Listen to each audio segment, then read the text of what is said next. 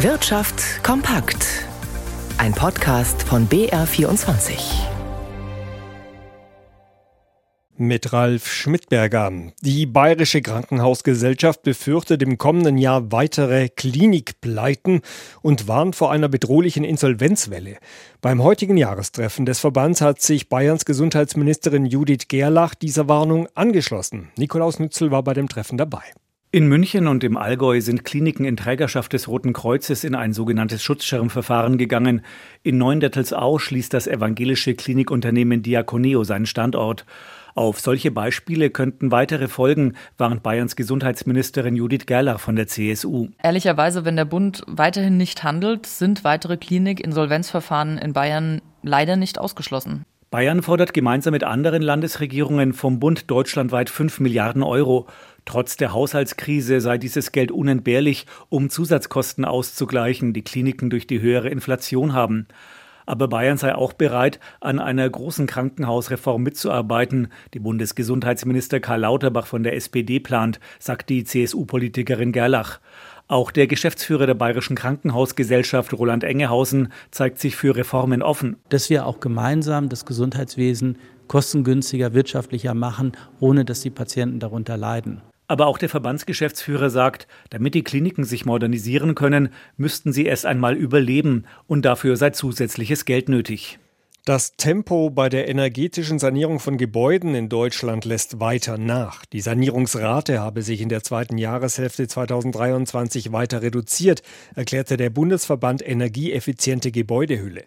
Der Anteil der in diesem Jahr sanierten Häuser am Gesamtgebäudebestand liegt demnach voraussichtlich bei nur 0,7 Prozent. Das sei ein Allzeittief.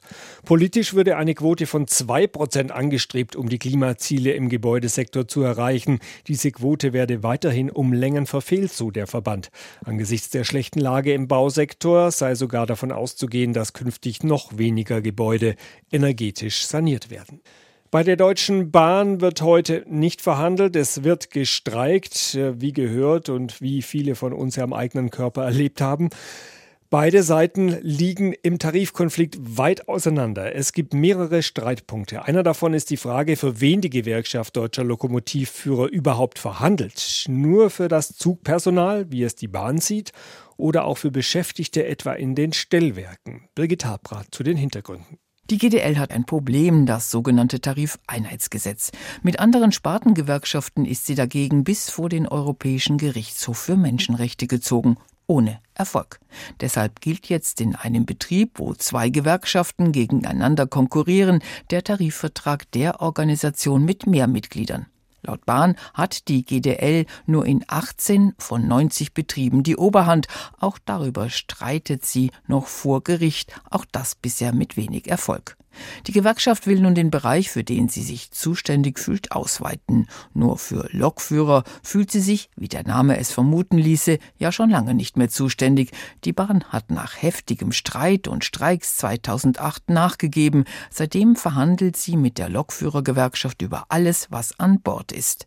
Diesen Erfolg will die GDL jetzt wiederholen. Sie stellte ihre Forderungen auch für Beschäftigte der Infrastruktur auf, also zum Beispiel für Fahrdienstleiter in den Stellwerken. Streiken die, rollt nichts mehr auf der Schiene. Es ist ein Versuch der Gewerkschaft, neue Mitglieder zu bekommen und damit mehr Macht an der Tariffront im Bahnkonzern. Die Deutsche Post hat Ärger in den USA. Dort streiken mehr als 1000 Beschäftigte von DHL Express am wichtigsten US-Luftdrehkreuz der Posttochter. Sie wollen mit den Protesten am Knotenpunkt Cincinnati während der wichtigen Weihnachtssaison nach eigenen Angaben gegen unfaire Arbeitspraktiken und festgefahrene Vertragsgespräche protestieren. Solidaritätsaktionen sind der Gewerkschaft zufolge auch in Europa geplant. DHL Express erklärte, mit Notfallplänen wolle man sicherstellen, dass die Zustellung nicht unterbrochen werde.